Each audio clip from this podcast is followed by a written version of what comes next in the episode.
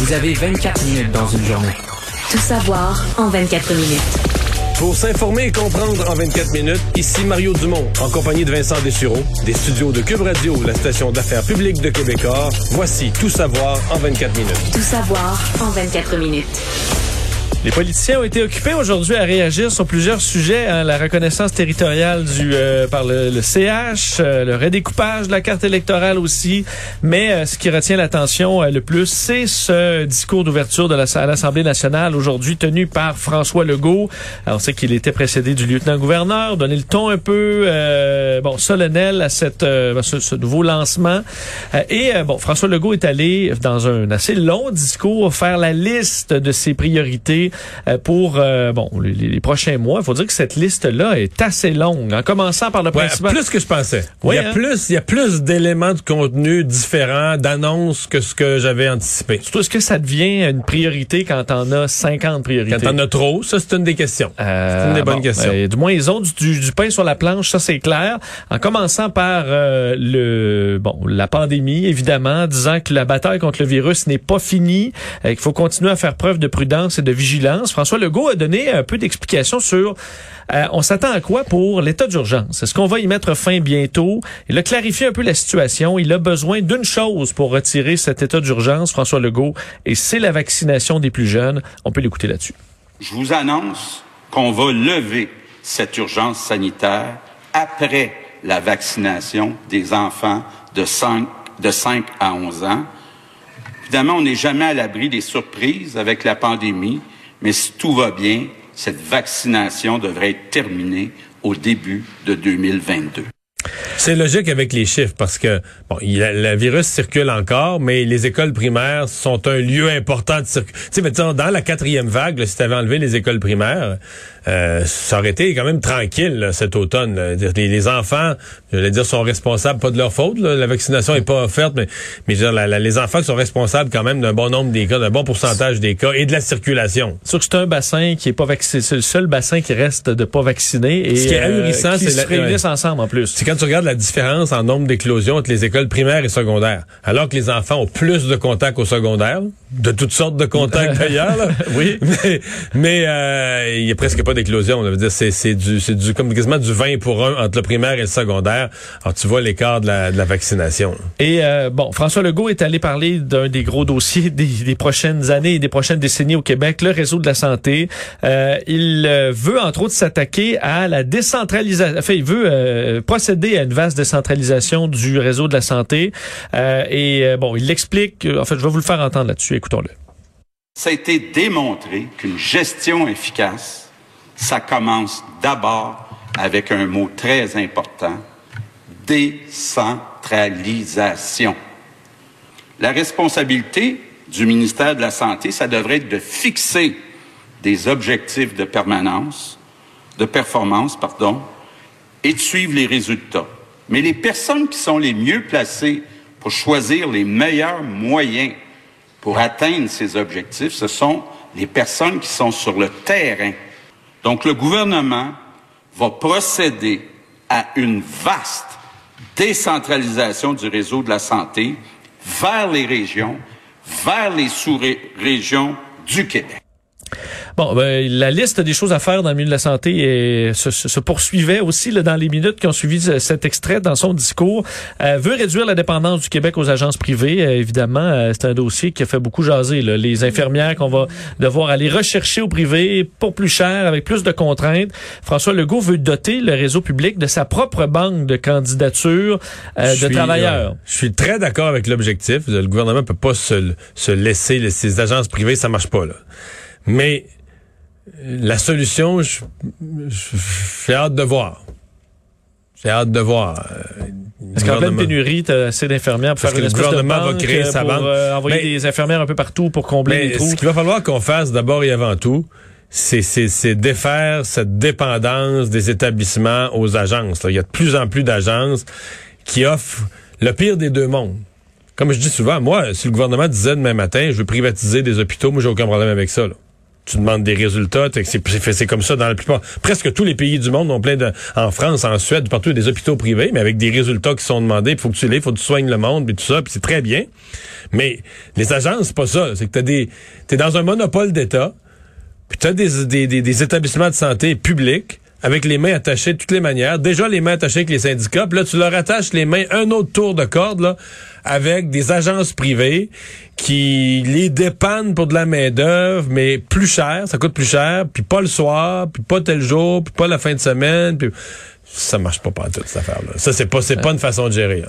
François Legault va en demander plus aussi aux médecins, euh, disant que les médecins d'un tout le, saluaient que le milieu de la santé s'est adapté pendant la période de, de, de la pandémie plus vite qu'on qu'on l'aurait fait en temps normal, euh, mais que les médecins doivent prendre plus de patients, entre autres les médecins de famille, et euh, ouvraient même la porte à les forcer à le faire Ouais. si jamais il n'y avait pas la collaboration. Moi, c'est un des moments, je vais te dire, c'est un de mes moments surprise du discours. Parce que, euh, même avec les syndicats qui ont été très durs avec le gouvernement, M. Legault avait un ton très gentil, très conciliant. Euh, tu sais, aujourd'hui, n'était pas dans l'affrontement avec personne. Puis tout à coup, sur la question des médecins omnipraticiens, euh, parce qu'ils prennent pas assez en charge de patients, parce qu'il y a trop de patients qui sont pas capables d'avoir un médecin de famille. C'est arrivé comme raide dans le discours. Ben moi, mon premier choix, c'est la négociation, puis la discussion, puis une entente. Mais on n'hésitera pas à prendre les grands moyens. là. Oh, c'est pas une menace, mais pas loin.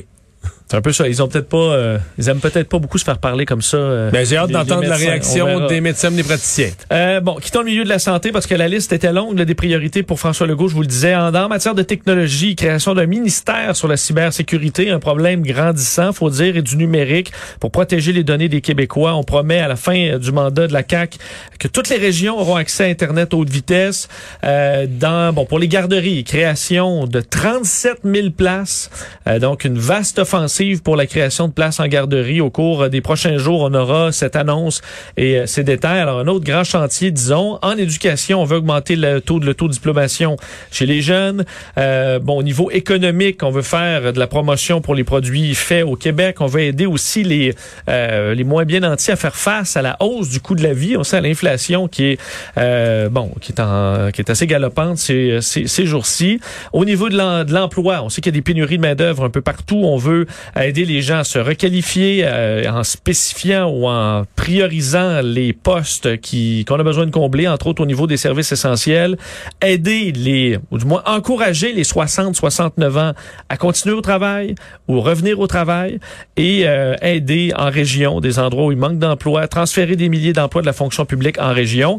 Et il a terminé, ça, ça fait réagir. En fait, il était à la fin du, du, du, du long discours où il a parlé d'environnement, euh, disant euh, accepter de renoncer à extraire les hydrocarbures euh, sur le territoire québécois pour atteindre la carboneutralité en 2050. On veut créer un pôle mondial de transport électrique, euh, de la filière batterie ou pour la production, production d'hydrogène vert. Alors, ça fait partie des grandes priorités du gouvernement. Euh, il y a eu réaction des partis d'opposition Oui. dans les dernières minutes. Euh, bon, Dominique Anglade, euh, la, bon, la chef de l'opposition, qui, elle, disait euh, qu'elle a rien appris dans ce discours-là, que c'est un bilan ou qu'il- que François Legault justifie euh, des annonces qu'il avait déjà fait, et qu'il a pris 53 minutes avant de parler euh, d'un dossier si important que celui des changements climatiques. C'est à peu près le même ton euh, du côté de Gabriel Nadeau-Dubois, qui lui, euh, bon, critiquait le fait qu'on ait très peu parlé d'environnement. Je vous fais entendre un extrait justement de la réaction de Québec solidaire. Le geste est plus important que finalement la véracité des faits. Non, il faut combiner les deux, bien sûr. c'est pas le bon extrait, euh, mais euh, disait en gros qu'il a qu'il man- qu'il y avait un manque de vision dans. On l'a, on a Ok, on va l'écouter. Remarqué, c'est qu'on a entendu aujourd'hui le discours d'un gestionnaire. Au sortir de la pandémie, au sortir d'une épreuve aussi tragique pour le Québec, ce dont on aurait eu besoin, c'est un discours de visionnaire.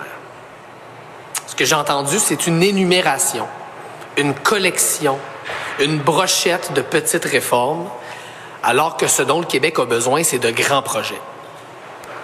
J'ai pas entendu de projet de société aujourd'hui j'ai entendu une énumération de promesses électorales, pour la plupart d'entre elles des promesses de 2018.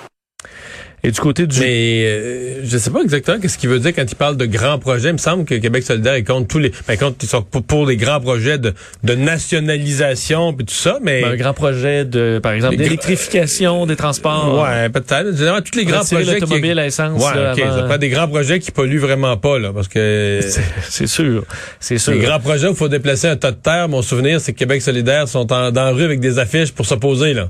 Bon, ça prend une, une grande vision, peut-être. Oui, OK. Euh, et euh, pour le Parti québécois, puis, euh, Paul Saint-Pierre Plamondon a été, été critique également envers le gouvernement. On peut l'écouter. Donc aujourd'hui, on a été témoin d'un exercice de lancement de campagne électorale de la CAC, à même les fonds publics, à même le temps qui normalement est consacré à faire des lois, et sans la supervision, sans la supervision du directeur général des élections. C'est un exercice de slogan plutôt que de résultats. Un gouvernement qui vraisemblablement est accro au marketing et à la visibilité. Est-ce que c'est trop électoral, C'est électoral, mais qu'est-ce que tu veux? On est à un an des élections, le gouvernement fait un grand discours. euh, Est-ce que quelqu'un pense sérieusement que le gouvernement ne se positionne pas en fonction des, prochaines élections? Au même titre que quand les oppositions réagissent au discours inaugural, ben ils prennent un angle de réaction pour se positionner pour la prochaine élection. Mais bon, est-ce que le gouvernement a des plus grands... Tu sais, le gouvernement a toujours un plus gros porte-voix, des plus grands moyens. Tu sais, il y, a- il y a deux affaires pour un gouvernement. Ce qui t'aide électoralement, c'est que tu as un plus gros porte-voix pour passer ton message. Ce qui te nuit, c'est que tu gouvernes. T'as un Fait, bilan. que- fait que t'as un bilan, là. T'es responsable de tout ce qui marche pas. T'es responsable, durant la dernière année avant les élections, c'était une pénurie à une place, des listes d'attente ailleurs, tout ça comme gouvernement. Et t'es responsable de tout ça, là. Tu sais, aussi un dégât environnemental à quelque part, ou un désastre, ou euh, euh, un polluant pas, qui se euh, répand dans une rivière, tout ça, t'es toujours responsable. Alors que dans l'opposition, t'as un moins gros porte-voix, là, t'as moins, c'est moins facile de passer ton message, mais t'es rarement responsable de- de- d'un désastre qui arrive, là, tu sais. Parlons euh, toujours politique parce qu'on se souvient, la semaine dernière, je vous parlais de ce redécoupage électoral euh, fédéral qui fait perdre un siège au Québec, alors que dans d'autres provinces, comme euh, en Ontario, par exemple, Colombie-Britannique, Alberta, on gagne des sièges. C'est un calcul qu'on fait aux 10 ans selon le poids de la population sur euh, euh, de chaque province vis-à-vis le reste du Canada. Mais il y a une tendance lourde. Le Québec perd du poids. Comme là, ça a l'air de rien, mais là, on passe de 23,1 des sièges dans le Parlement fédéral à 22,5. Puis c'est comme ça depuis le Québec. Écoute, c'était 25 mettons, en 1990. Là. Fait que, tu sais, c'est un lent glissement du poids politique du Québec dans le Canada. Et euh, ça déplace Sonia Lebel, la ministre responsable des relations canadiennes, qui euh, bon demandait aujourd'hui au gouvernement fédéral euh, de donner en quelque sorte un statut spécial là, au Québec. Euh, dit euh, c'est très important que ce ne soit pas le cas, qu'on ne perde pas de siège. Pour nous, ce n'est pas une simple formule mathématique. Nous sommes la seule province francophone au Québec. Euh, on a un statut particulier. Nous avons une nation à défendre. Et s'attend donc qu'on fasse valoir le besoin du Québec de maintenir sa représentativité. Mais il Euh, faut comprendre que oui et non, hein. Met- Mettons qu'elle gagnait son point. là. Le Québec maintient pas sa représentativité. Le Québec maintiendrait son nombre de sièges. Donc une plus haute représentativité que les autres. Ouais, euh, par rapport à sa population, mais mettons qu'on se reste à 70. Mettons qu'on garde, nous, nos 78 qu'on avait, mais le nombre augmente quand même au Canada. Donc euh, là, c'est que nous, on, il en ajoute quatre au Canada, puis nous, on en perd un. C'est mais- qu'on en perd vis-à-vis des autres. là. c'est ça. Mais même si on ne perd pas notre siège, je veux dire, on s'affaiblit quand même dans le Canada parce que elle, s'oppose pas à ce que le nombre de sièges global. Fait que si nous on a le même nombre de sièges qu'il y en a plus au Canada, on perd quand même, on se dilue quand même un peu. Mais c'est sûr qu'on se dilue moins. Au moins on perd pas de sièges nous. On recule pas nous le Québec. Et euh, Dominique Anglade, euh, la chef de l'opposition, est d'accord également avec tout ça. Elle a envoyé elle-même une lettre au gouvernement fait à Justin Trudeau euh, disant « Je vous écris pour vous témoigner de mes vives inquiétudes relativement à la proposition d'Élection Canada de retirer un siège au Québec, disant que euh, vous n'êtes pas sans savoir que la situation minoritaire de la nation québécoise au Canada exige que nous puissions bénéficier d'une juste représentation nous permettant de bien faire entendre notre voix. Alors elle demande euh, que euh, bon qu'on prenne tous les moyens pour éviter que le Québec ne perde ce siège lors du redécoupage électoral à venir. Euh, autre euh, dossier qui a fait fortement réagir un peu partout à travers le Québec, c'est celui du maire. Enfin, bon, on a entendu pendant le match du Canadien samedi, comme quoi les Canadiens de Montréal, en début de match, disent ou souhaitaient reconnaître euh, la nation Mohawk pour leur hospitalité sur le territoire traditionnel et non cédé où nous sommes réunis aujourd'hui. Euh, ça fait réagir euh, les trois partis d'opposition aujourd'hui parce que Dominique Anglade trouve l'initiative bonne, euh, quoique questionné à savoir, mais les historiens euh, disent, une partie des historiens disent que c'est faux. Euh, Est-ce que c'est bon quand même, même si c'est faux? Je vais vous faire entendre euh, Dominique Anglade et la réaction de Paul Saint-Pierre Plamondon et Gabriel Nadeau-Dubois là-dessus. Le geste est plus important que finalement la véracité des faits. Non, il faut combiner les deux, bien sûr. Je veux dire, euh, on ne va pas faire l'un sans l'autre. Alors, il faut vérifier le chose, euh, le- il faut vérifier le- les faits. Mon point, c'est que c'est une initiative qui va dans le sens d'une réconciliation avec les peuples autochtones et je la salue en ce sens-là. J'ai été sidéré d'entendre Dominique Anglade tantôt dire qu'il y a la vérité, mais il y a aussi le message, comme si la vérité était facultative. Moi, je vais laisser les débats d'historiens aux historiens. Moi, je trouve ça malheureux que ce soit ces controverses-là qui occupent l'espace plutôt que la conversation beaucoup plus fondamentale sur les droits ancestraux des peuples autochtones. Et on sait pas ce qu'il pense quand même, Gabriel Nadeau-Dubois. C'est une formule fort habile. euh, Oui, pour- dont, dont Robert Bourassa avait l'âge jadis, là, tu sais, de- il- parce qu'il dit, il trouve ça malheureux que cette discussion-là, mais on le fait ou on le fait pas, là? Euh, je veux dire, Paul Saint-Pierre Plamondon, sa position est claire. Dominique Anglade, sa position est claire. Mais Gabriel Nadeau-Dubois, c'est lui qui a les plus beaux mots des trois chefs, mais on sait pas ce qu'il pense. Oui, Il a la plus très habile, très habile. Non, je, je- je- sincèrement, est-ce qu'il lui, il, il la dirait la formule euh, à, la- à chaque match du Canadien ou il la dirait pas, on le sait pas? Ben, Ni pour ni contre, le bien au contraire. Ouais, ok, Bon. c'est ça. Euh, et euh, bon, parlons de ce de, de l'UPAC maintenant. Un mot sur l'UPAC qui, euh, on sait, est pris dans une autre histoire de, de cafouillage, alors que la juge Nancy McKenna a ordonné hier l'arrêt des procédures contre l'ex-maire de Terrebonne, Jean-Marc Robitaille, euh, et son ex-directeur de cabinet, l'ex-directeur général de la ville, où on dit euh, que le- le- l'UPAC et le DPCP ont tenté de cacher des informations à la défense pour ne pas miner la crédibilité d'un témoin. Euh, c'est une histoire qui est gênante et qui s'ajoute au bilan euh, bon, de, de- de multiples problèmes à l'UPAC. Mais aujourd'hui, Sonia Lebel, min- présidente du Conseil du Trésor, a renouvelé euh, la confiance du Québec envers l'UPAC et son euh, directeur, Frédéric Gaudreau, qui est en poste depuis deux ans, parce que Sonia Lebel dit c'est une enquête qui date d'avant les changements qu'on a fait à l'UPAC. On a donné plus de pouvoir à l'UPAC, on l'a restructuré. Il y a maintenant un nouveau directeur. Je pense qu'on doit lui donner euh, une chance, tandis que du côté, entre autres, de Québec solidaire, mais Gabriel Nadeau-Dubois se questionnait sur la crédibilité de cette institution. Tout savoir en 24 minutes. Bilan des cas aujourd'hui. Rapidement, vous dire quand même que c'est euh, en baisse aujourd'hui par rapport à la semaine dernière. On va espérer dans les prochains jours que ce soit une tendance qui se reconfirme à nouveau. Mais 342 cas, on n'avait pas vu ça depuis longtemps. Quatre nouveaux décès, euh, moins 6 hospitalisations, moins 2 personnes aux soins intensifs. Alors un bon bilan. On va espérer que ça se poursuive dans les prochains jours. Euh, Parlons du euh, dossier des garderies aujourd'hui. Euh, vous avez entendu le nom de Sonia Lebel plusieurs fois dans le bulletin parce que euh, ces ministères aujourd'hui touchaient plusieurs gros dossiers. Elle est revenue sur ses négociations avec les travailleuses en CPE. On sait que euh, les travailleuses en CPE sont sondées par la CSQ, ont rejeté, ont dénoncé une, de façon presque unanime, la 95% la bonification salariale immédiate accordée Ouais. par le gouvernement Legault. Dénoncé vertement.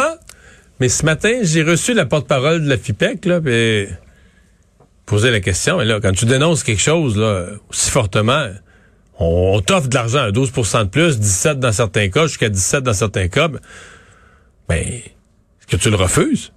Est-ce que tu dis non, non, non, sur nos prochaines payes, on veut pas voir cet argent-là, on veut pas voir ces ajouts-là. C'est une insulte. Une insulte.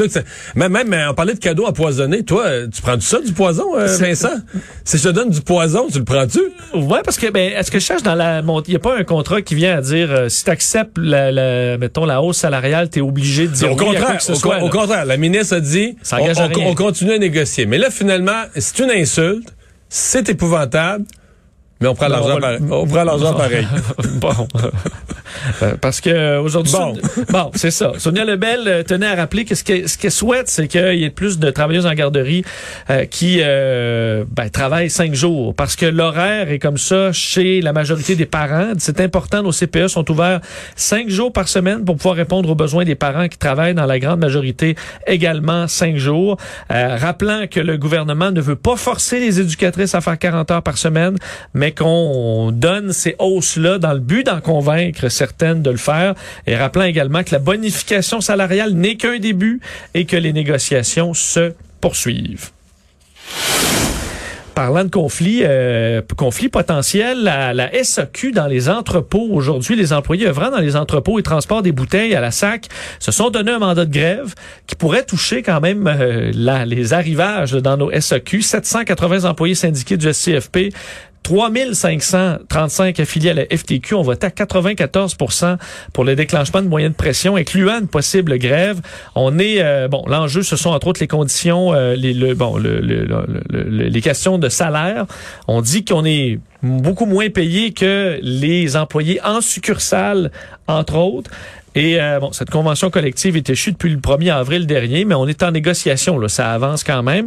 Euh, ça va pas bien les négociations dans tout ce qui est public, parapublic. Euh? Ben, on dit que les salaires c'est vraiment pas concurrentiel, parce qu'on a de la misère à aller chercher des gens. Je fouillais là, dans des offres d'emploi récemment, euh, parce qu'on disait ah, c'est 17 dollars. 17 dollars c'est pour c'est le premier, c'est c'est quand t'es en probation. Ensuite tu montes à 19 et au bout de 50 t'es à 29 dollars. Oui, mais un 19 à la SAQ Excuse-moi, mais c'est pas le même 19 dans un restaurant. Ben, ça vient avec assurance, ben, régime de retraite après ta prestation déterminée. Euh, tu as quand même, euh, bon, une... Euh, ben oui, ben oui, ben oui. C'est un 19, là, avec des programmes d'assurance. Pas n'importe les On s'entend que les assurances collectives de la SAQ, c'est mieux que l'assurance collective de, de petites shops de soudure. Ben, ben, je dis pas que c'est un travail difficile, tout le monde veut gagner plus.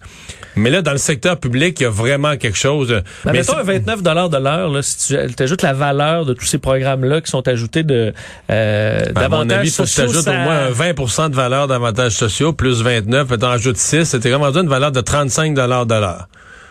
Tu travailles dans un entrepôt. Tu travailles dur, tu fais un travail important, mais est-ce que t'es, est-ce que d'abord, est-ce que t'es sous-payé? Parce que c'est toujours ça la question, mais c'est parce que là, la, toute la notion de la grève, elle a changé. Les grèves ont été inventées par les syndicats à une époque où t'arrêtais de travailler, là, tu comprends? Parce que euh, je pense aux grèves, entre autres, dans les mines, tout ça. Le monde avait peur de mourir. Il y avait des accidents de travail à tous les mois, une personne mourait, un autre perdait un bras. Tu sais, c'était épouvantable. Puis là, maintenant, on a dit on fait des grèves, on, les, les, travailleurs, on arrête de travailler. Puis... Mais là, maintenant, dans le secteur public, là, c'est comme, ben, on a un fonds de grève, tatati, tatata.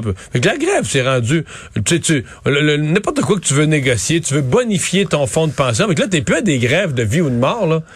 T'es à des grèves, là, t'as déjà la permanence d'emploi, t'as déjà une bonne job, t'as déjà un programme d'assurance, tu Mais là, tu te dis, là, à un moment donné, dans une réunion syndicale, qu'est-ce qu'on pourrait avoir de plus? Puis là, s'il y en a un qui est un peu imaginatif, mais pourquoi nous autres, on n'aurait pas ça? Ça existe à quelque part, quelque part dans le gouvernement, en Ontario, il y a quelqu'un qui a ça, puis on voudrait là, tu fais la grève sur la base d'une nouvelle affaire que tu voudrais avoir de plus que... Oui. Je me souviens d'avoir couvert au, au, quand j'ai au cégep, là, euh, au euh, un, conflit de travail de l'Alcan. Il y avait Michel Chartrand à l'époque qui était en, bon, était encore impliqué. Et euh, je me souviens d'avoir couvert un discours de Michel Chartrand devant là, dans un aréna rempli de syndiqués de, de l'Alcan. Puis là, il disait là, les, les patrons vous gardent littéralement dans la rue. Puis là, ça, là, ben, mais je dis là, dans la rue, euh, je pense que... Les gens d'Alcan, je pense que c'était les emplois industriels les mieux payés au Canada, de mémoire. C'est ça. J'ai dit, je pense que, là, je pense que M. Chartrand avait pas vu les conditions de travail des gens de l'Alcan depuis un, depuis un moment, là. Personne là-dedans qui était dans la rue. Tout le monde avait un Je pense que Michel Chartrand, à la fin de sa carrière, était plus dans le spectacle que dans les faits. C'est ça. Je pense que même là, les, les certains syndiqués étaient un peu, un peu mal à l'aise. Alors bon. Euh, parlons d'ailleurs euh, d'un décès important euh, aujourd'hui. Jean Rochon, l'ancien ministre du Parti québécois, décédé à 83 ans. Euh, lui qui avait été élu du Parti québécois dans Charlebourg en 1994, qui a été ministre de la Santé des Services sociaux euh, dans les cabinets de Jacques Parizeau et Lucien Bouchard, ministre ensuite responsable de la recherche, de la science, de la technologie. Euh, lui qui a quand même eu tout un bon tout, un CV, qui a travaillé pour l'Organisation mondiale de la santé, ah ben quand, Quand M. Parizeau l'a recruté là, pour comme candidat vedette et comme potentiel ministre de la Santé, c'était c'était une superstar. Là, il y avait euh, la diplomation, un diplômé d'Harvard, un doctorat d'Harvard, euh, qui avait présidé une commission sur l'avenir du système de santé au Québec, qui était allé travailler à l'Organisation mondiale de la santé ensuite. Euh, c'est lui, deux, trois affaires, mais le virage ambulatoire, c'est lui. là. Aujourd'hui, on a des chirurgies d'un jour, on prend ça pour acquis. Essayer de, de garder les gens le moins longtemps à l'hôpital. Exactement, exactement. Et avant Jean Rochon, là, les gens, les gens étaient hospitalisés pour tout un paquet de petites chirurgies où on dit, mais là, euh, maintenant, on manquait de chambres, on manquait de chambres dans les hôpitaux. tu dis, si aujourd'hui on n'avait pas les chirurgies d'un jour dans notre système de santé déjà tout poqué, je veux pas imaginer de quoi ça aurait l'air. Et même chose pour Moi, quand j'ai été élu député, je me souviens qu'au CHSLD Rivière-du-Loup, il y avait des autos dans le cours. Ce que je veux dire par là, des autos de, de résidents. Puis là, à moment Jean Rochon a dit non, non, non, écoute, ce que ça coûte par jour, le coût quotidien d'héberger une personne en CHSLD, c'est tellement élevé qu'il faut vraiment garder là des personnes qui ont vraiment des besoins. Supposé pouvoir conduire. Là. Non, non, des, des besoins en heures soins par jour, donc très, très, très exigeants. Donc des transformations qui ont été extrêmement critiquées à l'époque. Quand tu regardes ça 25 ans après, tu dis, ouais, une chance qu'il a fait ça. Une chance qu'il a fait ça parce que notre système de santé, ce que ça nous coûterait aujourd'hui, puis ce que ça aurait l'air aujourd'hui, euh, ça serait peut-être pas beau. Résumer l'actualité en 25 minutes, Vincent, mission accomplie.